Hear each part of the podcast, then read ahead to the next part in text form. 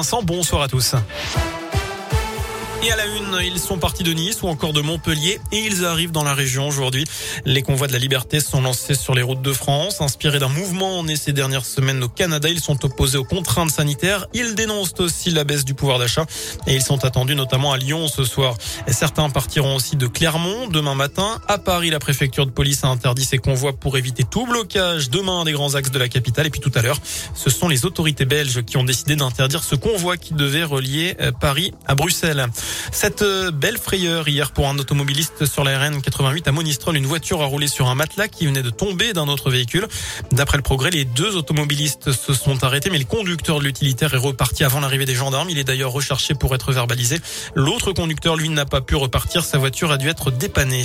À retenir aussi ce chiffre, plus de 1000 créneaux sont disponibles chaque jour au vaccinodrome de Saint-Etienne.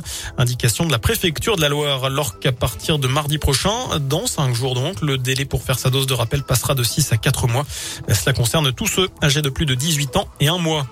Dans l'actu également, cette réunion publique samedi matin à Sainte-Catherine dans les monts du Lyonnais. Cela fait suite aux accusations d'agression sexuelle de la Béribe sur une cinquantaine d'enfants dans les années 70 et 80.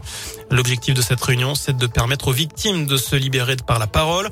Autre sujet abordé, le retrait des vitraux de l'église de Sainte-Catherine où figurent des dessins du père Rib, mais aussi l'éventualité de porter une action collective. Enfin, une journée blanche pour l'équipe de France. Pas de nouvelles médaille au JO d'hiver à Pékin avec la déception d'Alexis Pinturo qui a chuté ce matin sur la manche de slalom du combiné. Les bilans sont rassurants avec une contusion simple de l'épaule. Pas de souci pour être au départ du géant dimanche. Il y aura du ski alpin également. Demain, on suivra la nuit prochaine la stéphanoise Tiffany Gauthier en super G. Enfin, des chances de podium avec du biathlon chez les filles, le sprint 7 km et demi. Voilà pour l'essentiel de l'actualité sur Radio Scoop. Prochain point avec l'info dans une demi-heure. Je vous souhaite une excellente soirée. Merci beaucoup.